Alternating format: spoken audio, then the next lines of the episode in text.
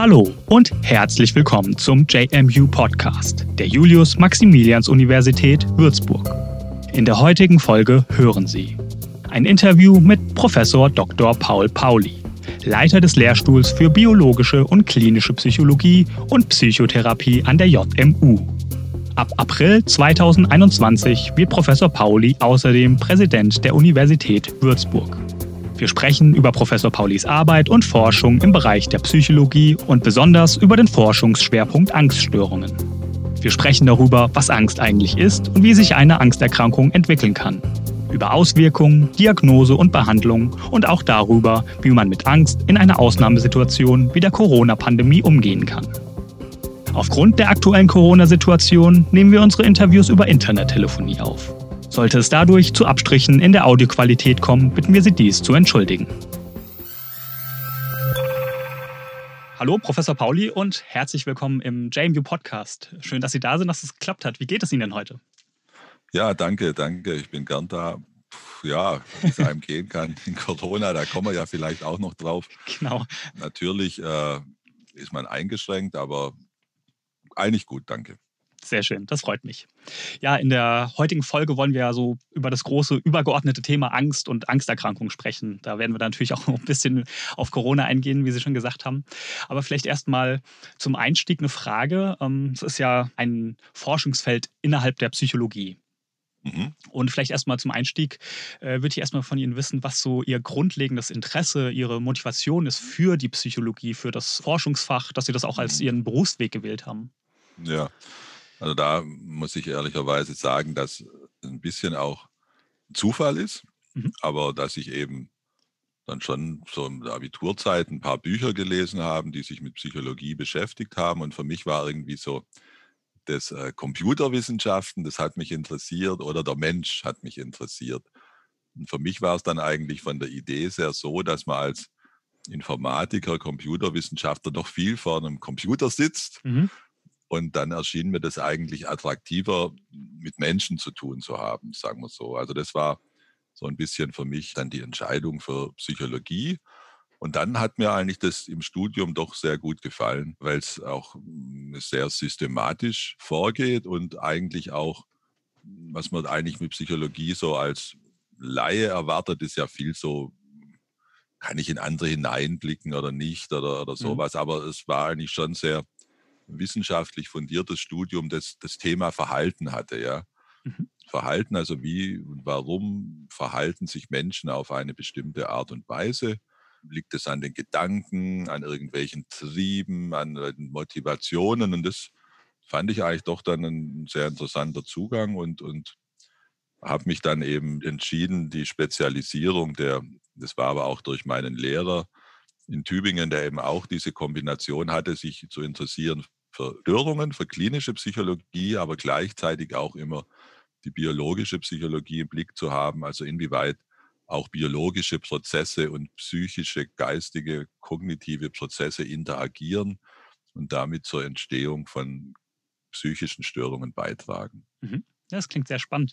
Ähm, da sprechen Sie auch gleich schon hm, die, die nächste Frage an, sozusagen. Und zwar, ähm, innerhalb der Psychologie ist die äh, biologische Psychologie, die Sie gerade schon angesprochen haben, Ihr besonderes Fachgebiet, sage ich mal. Und sie arbeiten mhm. aber auch sehr eng mit der klinischen Psychologie und der Psychotherapie zusammen, die sie ja sozusagen genau. zusammengefasst an ihrem Lehrstuhl an der JMU leiten. Können Sie vielleicht ein bisschen erklären, worum es in der biologischen Psychologie geht mhm. und wo sich es vielleicht auch von der eben der klinischen Psychologie abgrenzt oder wo die auch mhm. ineinander greifen wieder?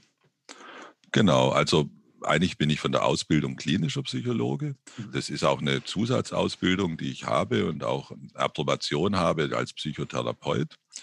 Und äh, die biologische Psychologie ist eben eine zusätzliche Kombination. Und wie der Name auch schon sagt, äh, geht es in der ganzen Psychologie immer, wie kann ich Verhalten erklären. Und die biologische Psychologie will eben zur Erklärung des Verhaltens auch biologische Prozesse heranziehen. Also mhm. inwieweit die auch mitbestimmen, wie wir uns verhalten oder inwieweit auch unser Verhalten die biologischen Prozesse beeinflusst. Das ist praktisch so die, die Frage der biologischen Psychologie. Und Und dann ist neben die, die Kombination zur klinischen Psychologie, dass es dann uns vor allem interessiert, inwieweit diese Interaktion zwischen körperlichen und, und psychischen Prozessen dazu beiträgt, dass Pathologien entstehen, abweichendes Verhalten entsteht oder eben auch eine psychische Krankheit entsteht. Und auch, ob ich beides nutzen kann, um das zu heilen. Also hm. vielleicht kann ich ja Angststörungen heilen, indem ich körperliche Prozesse ändere und damit die Angst abnimmt. Also das sind eben, was eben beides Ebenen, wie wir sagen, des Verhaltens genützt werden, um äh, A zu erklären, wie Störungen entstehen und B zu überlegen, was können wir tun, um solche psychischen Störungen zu behandeln. Mhm. Okay. Und ja, wie wir schon erwähnt haben, soll es so ein bisschen um Angst gehen heute. Das ist ja erstmal mhm. eine Emotion, die ja vermutlich jeder kennt und aber gleichzeitig genau. niemand gerne erlebt, sage ich mal. Genau.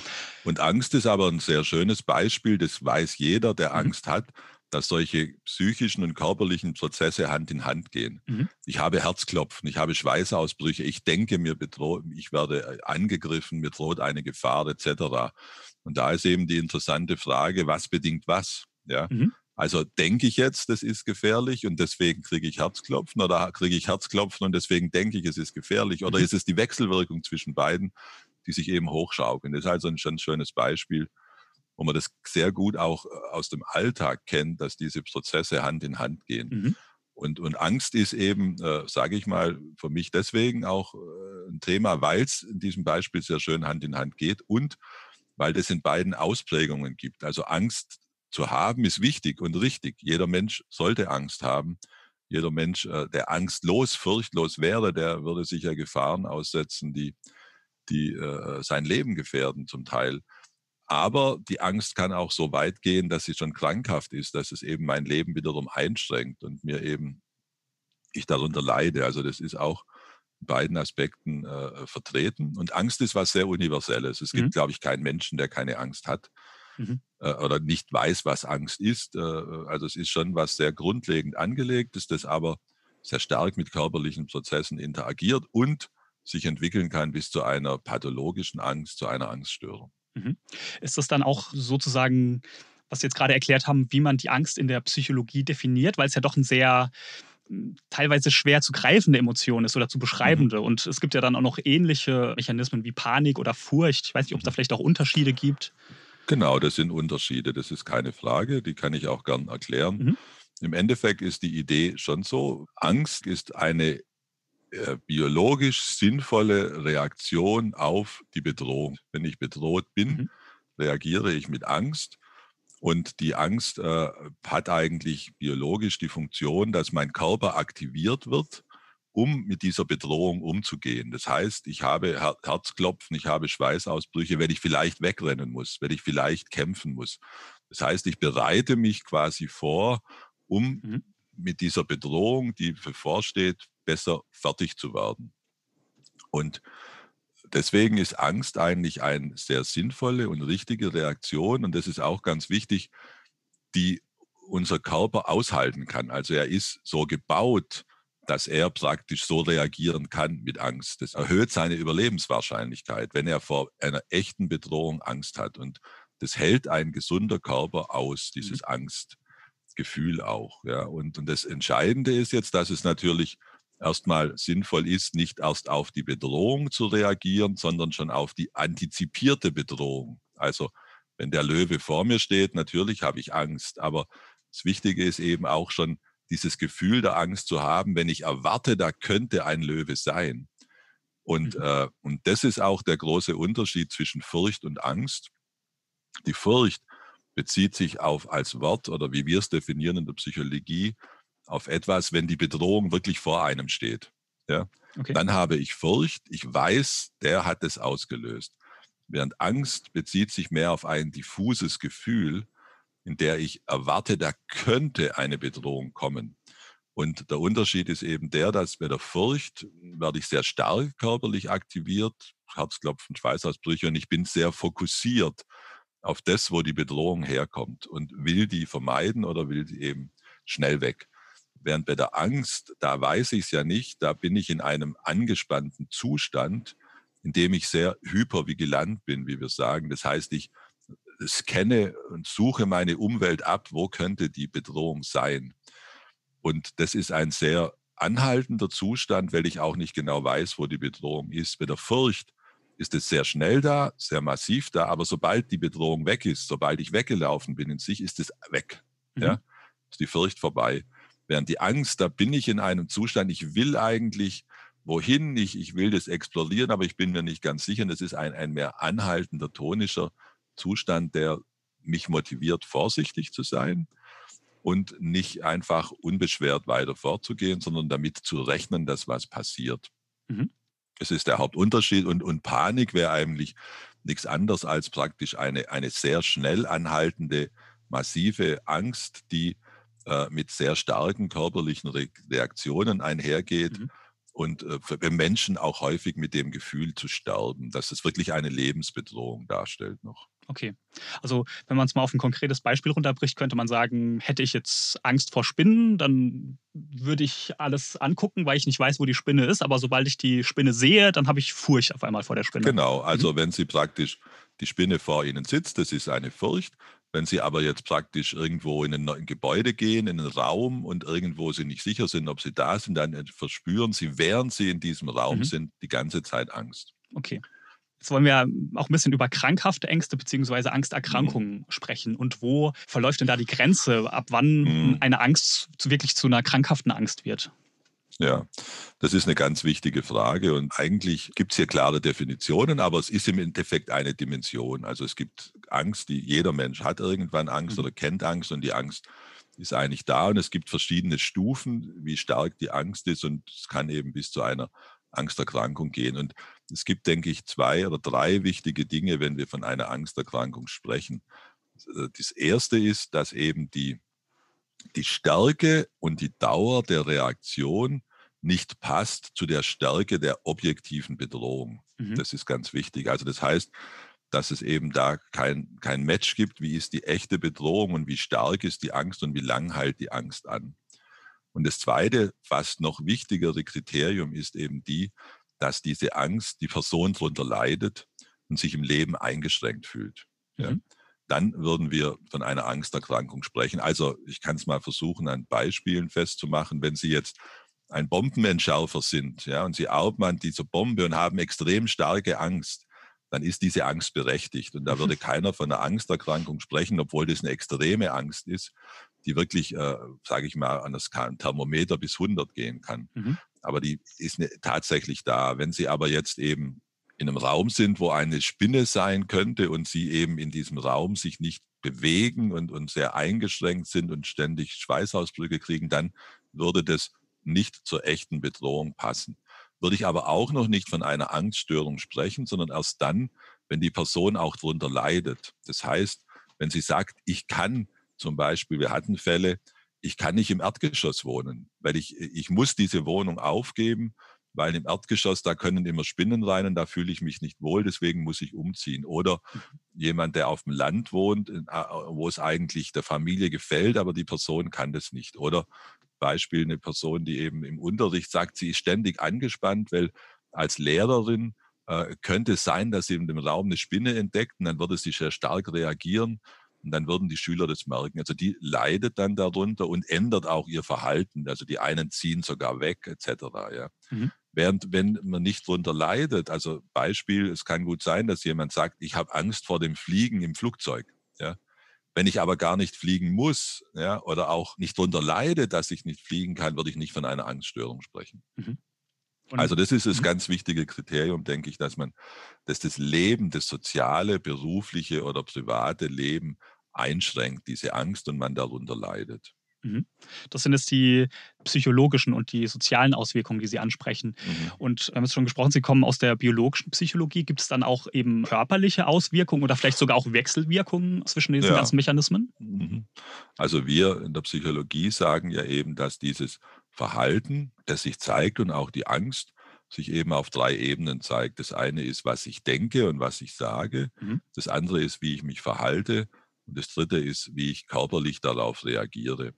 Und äh, bei dem typischen Angstpatienten tritt diese Angst auf allen drei Ebenen auf. Muss nicht so sein, aber ist normalerweise so. Das heißt, er sagt, ich habe Angst, Mhm. Er empfindet es so.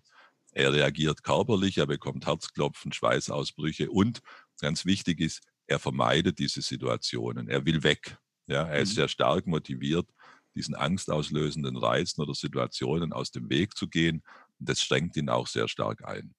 Also Beispiel jetzt eine Prüfungssituation, ja. Mhm. Wenn sie jetzt natürlich ist es so eine studentische Prüfung. Natürlich, wenn der zur Prüfung geht, kann der auch sagen, ich habe vielleicht äh, Angst vor dieser Prüfung. Er hat vielleicht auch Herzklopfen, aber er geht hin, mhm. ja. Deswegen würde ich da jetzt nicht von einer Angststörung reden, weil das nicht zusammenpasst. Das heißt, er geht hin und macht die Prüfung ja auch. Ja. Während der typische Angstpatient, bei dem geht es eigentlich einigermaßen zusammen, diese drei Faktoren. Mhm. Und äh, muss nicht, aber in den meisten Fällen ist es so. Das heißt, wenn ich immer und immer wieder die Prüfung vermeiden würde und damit dann auch mein Studium gefährde, dann. Genau, und dann leide ich ja auch darunter. Ja. Und dann kann man sagen, ja, das ist eine Angststörung. Und dann würde ich auch sagen, dass eine Behandlung äh, indiziert ist und, mhm. und vielleicht auch Hilfe nachgesucht werden sollte. Okay, und weiß man auch, wie solche Angsterkrankungen entstehen? Also, ich sage ich mal, ja. schlechte Erfahrungen, soziales Umfeld, Traumata, da gibt es ja wahrscheinlich ganz viele Ansätze oder vielleicht sogar irgendwelche erblichen Voraussetzungen. Genau, also es ist wie immer bei psychischen Erkrankungen multifaktoriell. Wir mhm. können nicht einen Faktor identifizieren, der wirklich äh, bei allen Menschen diese Störung bedingt. Es ist multifaktoriell und wenn man es vereinfacht sagen würde, ist es meistens ein Interaktionsmodell. Das heißt, es gibt eine Diathese, eine Veranlagung, die ich habe und es gibt mhm. ein Ereignis oder einen Stress, der dann dazu führt, dass eben diese Krankheit zum Ausbruch kommt. Mit allen Variationen. Das heißt, äh, es kann sein, dass man eben besonders ängstlich ist als Mensch und eben vielleicht auch aufgrund von irgendwelchen genetischen Prädispositionen sehr stark auf Bedrohungsreize reagiert. Es kann aber auch sein, was auch eine Veranlagung wäre, dass man eben in eine Familie geboren ist, wo sich alle sehr ängstlich verhalten und man es auch nur beobachtet hat. Also es muss jetzt nicht genetisch sein, aber es kann, aber es ist irgendwas da, was mich sensibler macht mhm. dafür. Mhm. Und dann wissen wir, dass es oft bei solchen Patienten zu einem Ereignis oder auch mehreren Ereignissen kommt, die dann dazu führen, dass das über eine gewisse Schwelle geht. Und das ist aber auch häufig so, gerade jetzt bei solchen Phobien, wie wir gerade geredet haben. Es gibt viele Kinder, die zum Beispiel in einer gewissen Lebensphase Angst vor bestimmten Tieren haben mhm. oder Angst auch vor anderen Menschen haben, vor sozialen Kontakten. Und die meisten verlieren das aber wieder. Das ist dann eine Lernerfahrung. Ich ich lerne, ich kann damit umgehen und ich weiß, dass das dann, und ich lerne dann, es ist keine echte Bedrohung. Mhm. Und, und diese Lernerfahrung hilft ihnen dann eben, die Angst wieder auf ein normales Niveau zu bringen. Und für manche klappt es eben nicht und dann bleibt diese Angst bestehen. Und solche Erfahrungen, die, die hier manchmal eine Rolle spielen, das Einfachste wäre jetzt zum Beispiel, die sehen eine Spinne und von hinten kommt jemand und erschreckt sie. Ja? dann reagieren sie ganz stark und dann würden sie eben vielleicht diese Angst vor den Spinnen entwickeln oder eine Bekannte oder irgendjemand sehen sie, der so arg reagiert oder sie lesen was drüber. Das mhm. kann auf die verschiedensten Arten sein. Das ist häufig bei den Angststörungen so, es muss aber nicht so sein. Es kann auch einfach äh, ohne irgendeine erinnerte Erfahrung entstanden sein, so muss man vielleicht sagen. Mhm. Okay. Und ja, wir haben jetzt schon, schon ein bisschen auch über die extremen Auswirkungen gesprochen, die das haben kann. Um, ja, ich sag mal, wenn man sowas vermeiden will oder generell eine Angsterkrankung, ist natürlich eine frühzeitige Diagnose notwendig. Gibt es denn irgendwelche ja. Anzeichen, auf die man bei sich selbst, aber vielleicht auch Menschen im eigenen Umfeld achten kann, bei denen man, sage ich mal, zumindest mal genau. ärztlichen genau. Rat einholen sollte oder einfach mal drüber sprechen sollte? Genau, also wie gesagt, die, äh, die Zeichen, die ganz wichtig sind, ist zum einen, dass man oft daran denkt, an diese Situation. Mhm. Also, dass man oft daran denkt und wenn ich jetzt das mache, kann das passieren und auch mein Verhalten dann ändere. Ja. Also irgendwie Dinge nicht tue oder nur sehr zurückhaltend tue und viel darüber nachdenke, kann ich jetzt da wirklich hingehen oder könnte da das und das nicht passieren und auch Dinge dann tut, zum Beispiel immer jemand dabei hat oder irgend sowas und also irgendwo sich viel mit diesen Situationen, mit diesen vermuteten bedrohlichen Situationen beschäftigt viel darüber nachdenkt, wie man sich verhalten muss, um mhm. dieser Bedrohung aus dem Weg zu gehen, auch körperlich darauf reagiert, eben wie gesagt, Schweißausbrüche, Herzklopfen, auch vielleicht dann, wenn man viel dran denkt, schlechter schläft und auch, wie gesagt, dann auch darunter leidet ein bisschen. Also ah, eigentlich würde ich gerne mich mit dem treffen, aber andererseits macht mir die Situation wieder Angst. Also dass man so nicht sicher ist und anfängt, Situationen zu vermeiden, sich zurückzuziehen körperliche Symptome zeigt, die ich gerade gesagt habe. Und oft fehlt dann eben dieser, dieser ich habe es ja die drei Ebenen gesagt, diese verbale Ebene zu sagen, ich habe Angst. Dann wäre so eben, ja, ich bin immer vor vielen Menschen und bekomme immer Schweißausbrüche. An was kann das liegen? Ja, also dass das Wort eigentlich fehlt. Es wird vielleicht als Nervosität bezeichnet oder was anderes, aber dass es im Prinzip da ist und und das müsste eben dann der, der Hausarzt erkennen und, und vermuten, dass vielleicht Angst dahinter steckt. Und, und das wäre eben der wichtige Punkt dann. Oder auch nachzufragen, an was kann das liegen, dass ich mich so oft unwohl fühle, dass ich mich nicht traue, gewisse Dinge zu tun oder sowas. Und, und warum bekomme ich da immer Herzklopfen? So in der Art, ja. Mhm. Also braucht man sozusagen aber auch den Mut, sich selbst einzugestehen, auch wieder Angst zu haben. Genau, oder den Mut, erstmal am Rat zu fragen. Mhm. Ja, um Rat zu fragen. Und interessant ist auch, dass eben die Angststörungen, von denen wir jetzt vor allem reden, die eben sich sehr äh, auf gewisse Situationen oder gewisse Objekte konzentrieren, eigentlich auch äh, sehr gut zu behandeln sind. Mhm. Das muss man auch sagen. Also wenn man quasi diesen Schritt tut und auch dann zur richtigen Behandlung kommt, sind eigentlich die Erfolgsaussichten sehr, sehr gut diese Angst bewältigen zu lernen. Man wird nicht angstfrei. Wir wollen auch niemand angstfrei machen. Das wäre nicht sinnvoll. Wir wollen keine angstfreien Menschen. Wir wollen aber Menschen, die praktisch entscheiden können, ist diese Angst eine echte Bedrohung oder ist es eine Überreaktion und sich dann richtig verhalten in der Situation. Mhm. Also es gerade ansprechen, gibt es dann auch ähm, Ausprägungen von Angsterkrankungen, die eben weniger gut zu behandeln sind oder ein anderes mhm. Beispiel sozusagen bieten? Genau, also wir unterscheiden eine ganze Reihe von Angststörungen. Was wir jetzt vor allem reden, das nennt man äh, spezifische Phobien. Das sind äh, Ängste, die sich richten auf bestimmte Situationen oder Objekte. Und das Interessante hier ist, dass es sich vor allem auf äh, Situationen und Objekte richtet, die eigentlich biologisch bedeutsam waren. Also Spinnen, Schlangen, Höhen, enge Räume, Bewegung am Boden. Und das sind immer Spinnenschlangen sind giftig sein, die können potenziell mhm. extrem bedrohlich für uns sein. Höhen sind extrem gefährlich, kann ich runterfallen, kann ich sterben. Enge kann ich eingeklemmt werden, kriege ich Atemnot. Schmutz äh, oder sonstige Dinge oder auch Bakterien, das sind tatsächlich biologisch bedrohliche Dinge und wir nehmen an, dass es eben so eine gewisse evolutionäre Anlage gibt, diese Dinge mit Bedrohung zu assoziieren und dann als Angstpatient das zu stark ist, diese, diese Assoziation. Mhm. Die anderen Ängste, die auch wieder biologisch sehr Sinn machen, ist soziale Angst. Das nennt man soziale Angststörung. Das heißt, ich habe Angst vor sozialen Situationen, in denen ich mich exponieren muss anderen. Beispiel studentischer Alltag, ich muss einen Vortrag halten mhm. vor anderen oder Referate halten. Und auch das ist natürlich das wird auch ein bisschen in Zusammenhang gebracht mit Hierarchien entwickeln. Das heißt, eigentlich muss ich von einem übergeordneten Menschen Angst haben, äh, um, um nicht in Konflikt zu kommen. Ja? Und wenn das zu stark wird, dann strengt es mich ein, dann kann ich gar nichts mehr tun und leide darunter. Das wäre die soziale Angststörung. Die ist auch sehr gut zu behandeln, aber mhm. und ist äh, nicht ganz so häufig wie die spezifischen Phobien, aber die Menschen leiden mehr drunter. Wenn ich Spinnenangst habe, den Spinnen kann ich aus dem Weg gehen, während sozialen Situationen nicht. Dann gibt es eben noch die sogenannte Agoraphobie. Die Agoraphobie ist eben, was man übersetzt, die Platzangst heißt. Mhm. Nur die Agoraphobie eigentlich ist eine Angst vor Situationen, in denen ich keine Hilfe bekommen kann oder eben nicht schnell raus kann, um Hilfe zu bekommen. Das heißt, die haben da irgendwo äh, in diesen Situationen, wo sie allein sind oder wo sie eingeklemmt sind. Und es sind sehr viele diffuse Situationen. Das kann Busfahren sein, das kann Autofahren sein, das kann einkaufen gehen, das kann aber auch einfach spazieren gehen sein. Das ist eine nicht ganz so häufige Angst, aber der die Personen auch sehr leiden und die nicht ganz so einfach zu behandeln ist, weil das so viele Situationen sind. Mhm. Und vielleicht noch zwei, um das vollständig zu machen. Gerne, ja ist eben die, die sogenannte Panikstörung. Die Panikstörung, das ist eben eine, eine Störung, die mit diesen ganz schnellen, also ganz schnelle, starke Angst einhergeht. die, die innerhalb von Minuten ansteigt und auch mit vielen körperlichen Veränderungen einhergeht. Herzklopfen, Atemnot, Schweißausbrüche, verschwommenes Sichtbild oder sowas, die leiden auch sehr stark.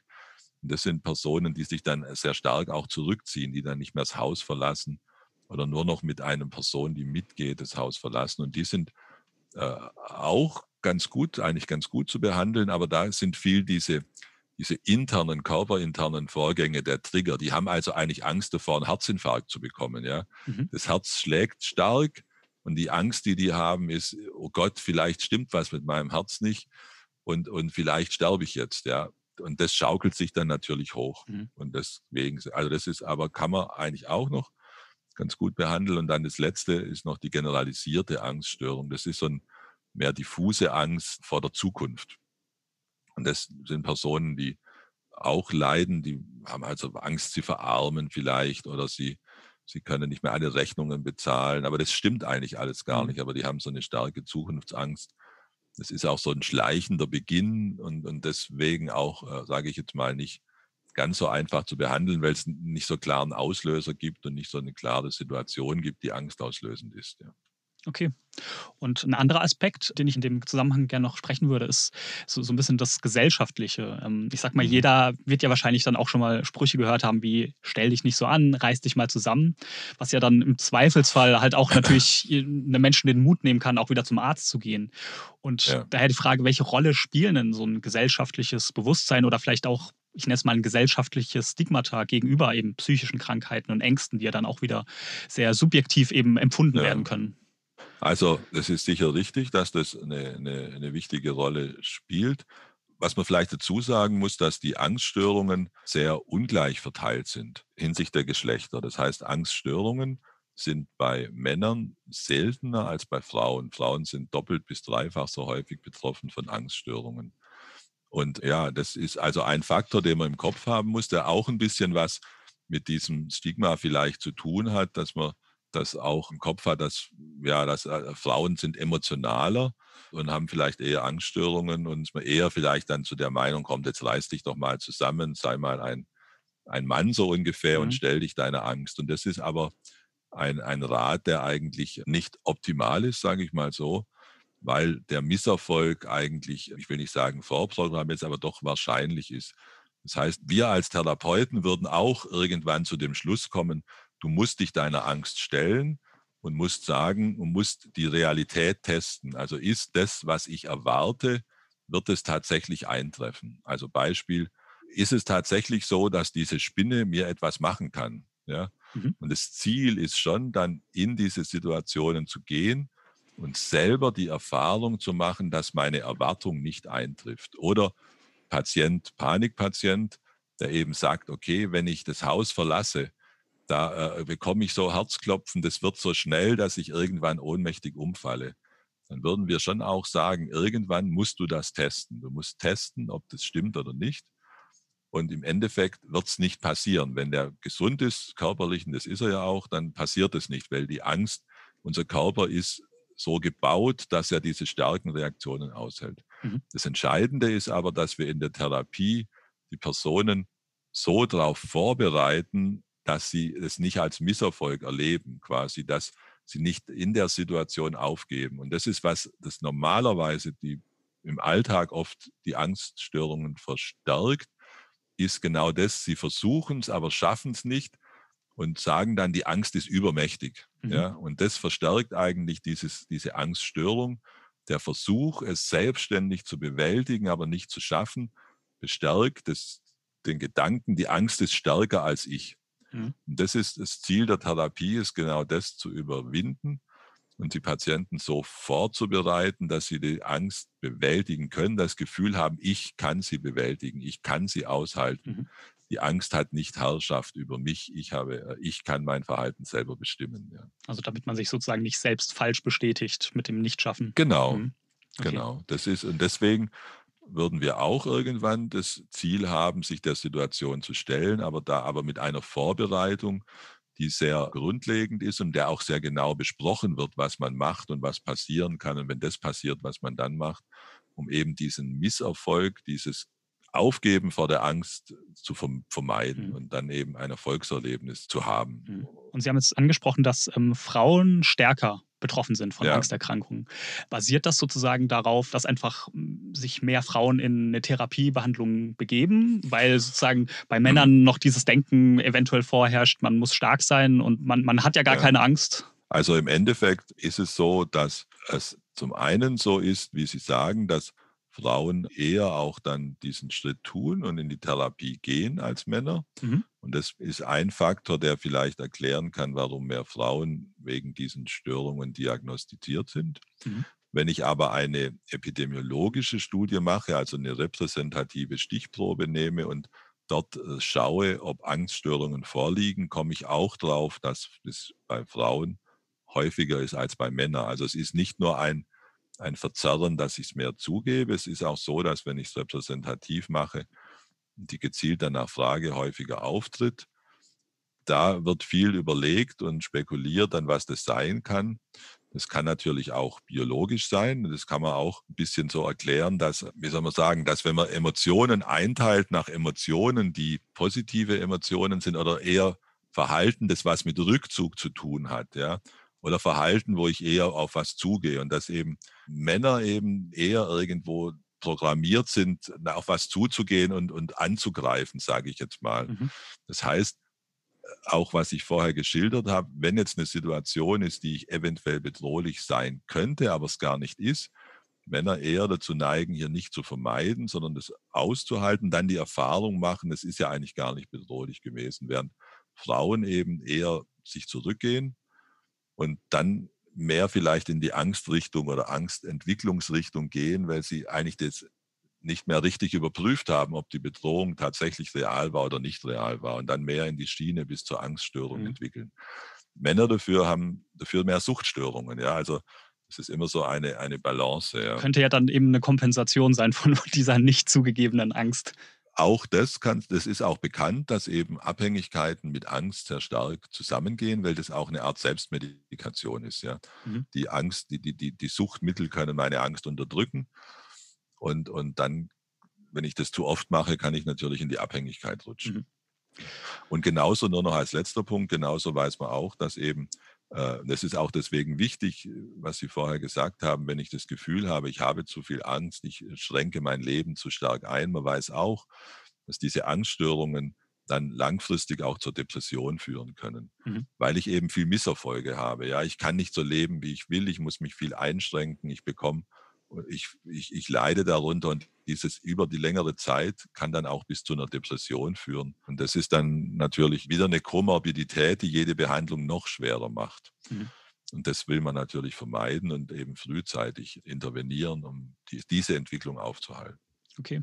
Und ja, wir hatten ja bereits im, im Vorgespräch auch schon darüber gesprochen, dass es auch so einen Anstieg von Krankschreibungen gibt aufgrund von ja. psychischen Krankheiten. Gibt es da auch irgendwie vielleicht eine Erklärung für? Ähm, hat sich da beispielsweise einfach die Diagnostik verbessert oder gibt es einfach ein besseres Bewusstsein für eben psychische ja. Krankheiten und Leiden? Also ich glaube, es sind zwei Aspekte, dass dieses Bewusstsein sich verändert hat in zwei Dingen. Das erste ist bei den Patienten selber, mhm. dass man eben eher sagt, okay, wenn ich jetzt stark körperlich in vielen Situationen reagiere, da hätte man früher vielleicht gesagt, okay, ich habe einfach, ich bin ein nervöser Mensch oder mhm. mein, mein Nervensystem ist sehr sensibel und hätte dann es eher als was Körperliches angesehen. Und heute gibt es da eine viel größere Offenheit, auch bei mhm. den Patienten, zu vermuten, ja, es könnte eine psychische Störung sein der einen Seite. Auf der anderen Seite ist es auch so, dass das sich in der Ärzteschaft äh, auch verändert hat, ein mhm. bisschen das Bild. Dass der erste Ansprechpartner ist meistens, und das zeigen auch die Studien, auch bei Angstpatienten sind die Hausärzte. Und dass sich da auch äh, die Einstellung geändert hat und auch leichter die Empfehlung kommt, ja, vielleicht sollten Sie mal überlegen, ob das nicht psychische Ursachen hat und ob man nicht eben da jemand, einen Experten zu Rate zieht. Also kann man zusammengefasst sagen, man braucht mittlerweile weniger Angst haben, einfach auch mal zum Arzt zu gehen, um, um sich da beraten zu lassen. Ich weiß nicht, ob weniger Angst, aber ich mhm. glaube, dass man zum einen eher selber auf den richtigen Schluss kommt, es könnte eine psychische Ursache haben und dass auch die Ärzte selber eher auf, diese, auf diesem Schluss kommen mhm. und deswegen eigentlich Genau, aber da kann man schon sagen, dass man eigentlich da nicht irgendwo Hemmungen haben muss, das mal anzusprechen, sagen wir so. Mhm. Äh, ob das auch eine Ursache dafür sein könnte. Okay. Psychische Probleme oder, oder eine psychische Erkrankung für das, worunter ich leide, so muss man sagen. Mhm, okay. Ja, da kommen wir schon, schon langsam zum Ende, aber wir haben schon am Anfang angesprochen, wir wollen natürlich auch ganz kurz wenigstens mal auf Corona eingehen. Und ja. wir sind ja gerade alle damit konfrontiert, es wird auch ganz viel gerade drüber gesprochen, deswegen vielleicht kann man das ein bisschen allgemeiner angehen. Es ist einfach gerade eine, eine Ausnahmesituation. Manche Menschen sind, haben eine Angst davor, sich zu infizieren, vielleicht geliebte Menschen zu infizieren, Angst vor den Maßnahmen, Existenzängste von Selbstständigen, also da kommt ganz, ganz viel zusammen. Und vielleicht, wie gesagt, allgemein gefragt, was passiert denn mit uns Menschen psychisch in solchen Ausnahmesituationen und was können wir denn mhm. vielleicht auch machen, um uns da selbst ein bisschen zu schützen? Also zum einen, das habe ich ja, sind zwei Aspekte, finde ich, aus, aus Sicht eines Angstforschers da wichtig bei Corona. Das erste ist, was ich vorher angesprochen habe, ist, dass das sehr diffus ist. Das heißt, ich habe das diffuse Gefühl einer Bedrohung, aber sehe den Feind nicht. Mhm. Ja. Was im Prinzip so eine Art äh, Angst auslöst, die sehr diffus ist, aber sehr lange anhält. Das heißt, wenn ich wirklich das äh, so empfinde und ich gehe in die Stadt, wo viele Menschen sind, dann muss ich ständig irgendwie das Gefühl haben, es könnte passieren. Ja, das heißt, es sind oft sehr langanhaltende Angstsituationen, weil ich den Feind eigentlich gar nicht richtig sehe und auch eigentlich gar nicht richtig vermeiden kann eigentlich. Und das ist also, was das auszeichnet, finde ich, diese Situation und diese langanhaltenden Ängste eigentlich was sind, die Personen verzweifeln lassen, weil sie eben keine Kontrolle darüber bekommen. Und wenn mhm. es zu lange anhält, geht es eben so wie Aufgeben, das wäre dann so Richtung Depression. Also dass diese langanhaltende Angst die man mit der, der, wo ich keine Lösung finde, zu so einer Art Aufgeben kommt, ich ziehe mich ganz zurück und verschließe mich vor der Welt. Und das kann dann eben auch zu bis zur Depression führen, die dann eben ein, nochmal eine äh, Verschlechterung der Situation ist. Das ist eine. Und das andere ist, das habe ich auch vorher gesagt, dass es schon eine Art Angst vor Bakterien nicht ungewöhnlich ist oder vor mhm. Ansteckungen, was ja auch sinnvoll ist. Das zeigt sich im Normalfall eben, dass wir sehr zurückweichen vor Dingen, die unrein sind oder nicht, nicht sauber sind oder so. Das kann diese unguten Gefühle auslösen. Das heißt, wir haben da auch so eine Art Veranlagung drauf, so zu reagieren. Und diese zwei Sachen können eben zusammenkommen. Deswegen ist Angst da schon ein zentrales Thema. Und wenn die Angst einen dann zu arg einschnürt, dann leide ich drunter, dann kann das eben wirklich so eine Abwärtsspirale geben, die, die auch äh, bis zu, bis zu Depression oder bis zu äh, äh, starken Angststörungen führen. Ja, das ist mhm. ganz sicher. Äh, was kann man dagegen tun? Das ist natürlich eine ganz wichtige Frage.